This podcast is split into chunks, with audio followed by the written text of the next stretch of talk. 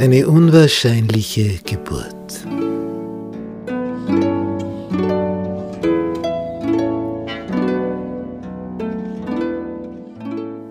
Zu der Zeit des Herodes, des Königs von Judäa, lebte ein Priester von der Ordnung Abia mit Namen Zacharias. Und seine Frau war aus dem Geschlecht Aaron und hieß Elisabeth.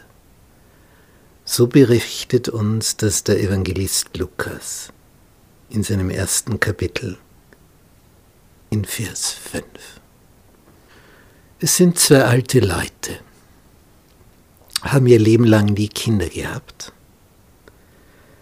Die Bibel sagt, sie waren aber alle beide fromm vor Gott und lebten in allen Geboten und Satzungen des Herrn untadelig.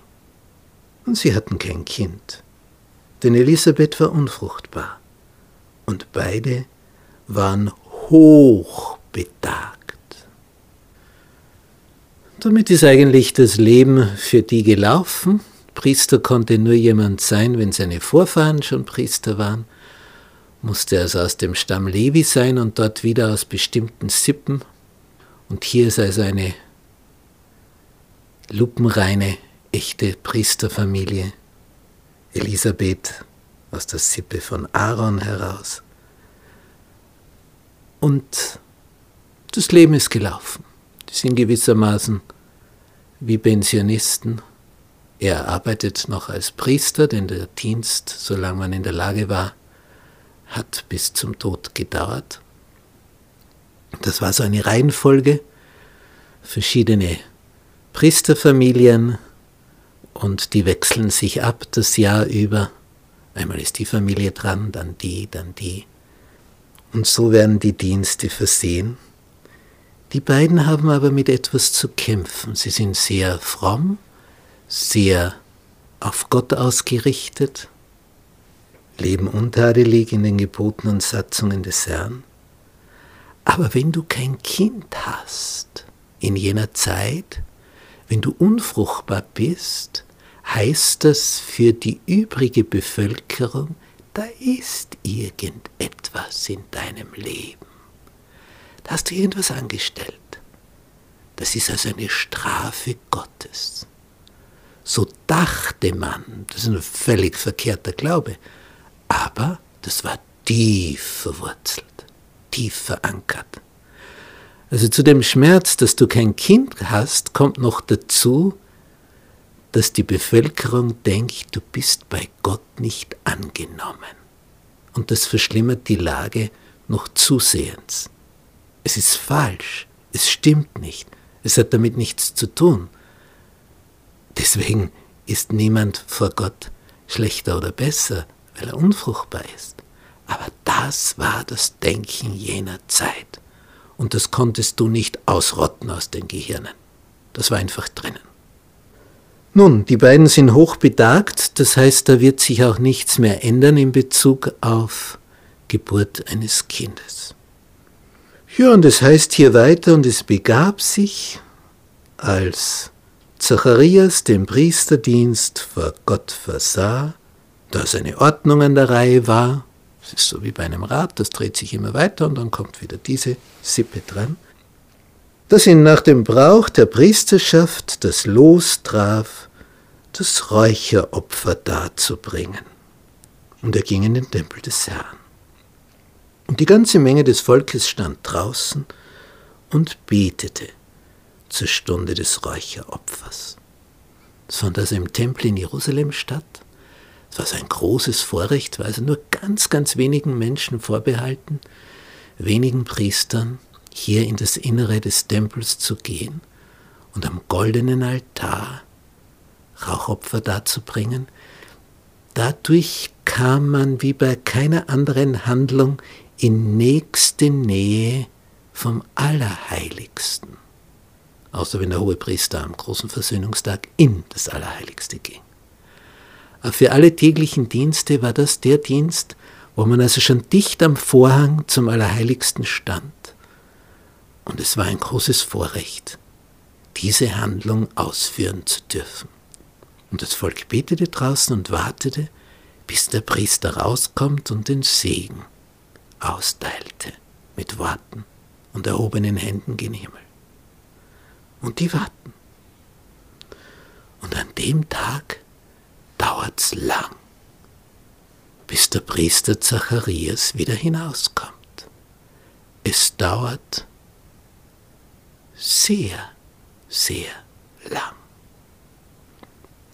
Die machen sich schon Sorgen. Ist dem irgendwas passiert da drinnen? Er ist ja schon alt, schon hochbetagt, kann einen plötzlichen Herzinfarkt haben, Herzstillstand, umgefallen. Was ist? Wieso kommt der nicht? Was ist da drinnen passiert? Es heißt in Vers 11 von Lukas 1, da erschien Zacharias, der Engel des Herrn, und er stand an der rechten Seite des Räucheraltars. Und zwar, bupp, urplötzlich. Ist auf einmal da. Aus dem Nichts materialisiert. Plötzlich sichtbar. Vorher war nichts, da steht der da. Einfach so. Zacharias erschrickt natürlich zutiefst hat Angst. Denn wer ist das? Aber was will dieses Wesen? Ist das freundlich, positiv? Was passiert jetzt?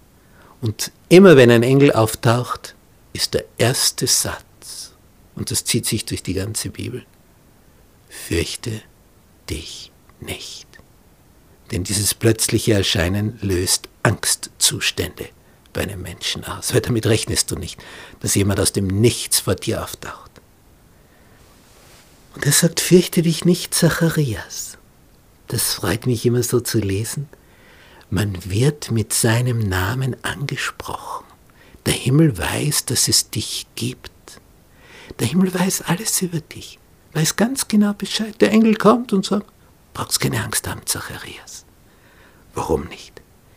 Dein Gebet ist erhört. Deine Frau Elisabeth wird dir einen Sohn gebären, und du sollst ihm den Namen Johannes geben. Und du wirst Freude und Wonne haben, und viele werden sich über seine Geburt freuen. Denn er wird groß sein vor dem Herrn. Wein und starkes Getränk wird er nicht trinken und wird schon von Mutterleib an erfüllt werden mit dem Heiligen Geist. Das sind Informationen. Ohne Ultraschalluntersuchung, es wird ein Junge ein Sohn. Nur Zacharias ist alt und noch schlimmer, seine Frau ist sehr alt. Und dann noch, was wird er noch tun, der Junge, wenn er groß wird? Er wird vom Volk Israel viele zu dem Herrn, ihrem Gott, bekehren. Und er wird vor ihm hergehen im Geist und in der Kraft Elias, nämlich vom Messias wird er hergehen. Was wird er tun? Zu bekehren die Herzen der Väter zu den Kindern und die Ungehorsamen zur Weisheit der Gerechten. Zuzurichten dem Herrn ein Volk, das wohl vorbereitet ist. Das ist die Botschaft. Und Zacharias denkt sich, er hat sich verhört. Wenn, wenn das vor 40 Jahren zu ihm gesagt worden wäre, wie jetzt? Beide sind hochbetagt. Und er sagt, woran soll ich das erkennen. Was ist das Zeichen? Ich bin alt, meine Frau ist betagt. Es geht nicht mehr in unserem Alter. Und der Engel sagt ihm, weißt du, wer vor dir steht? Ich bin Gabriel, der vor Gott steht. Gabriel ist die Nummer eins unter den Engeln.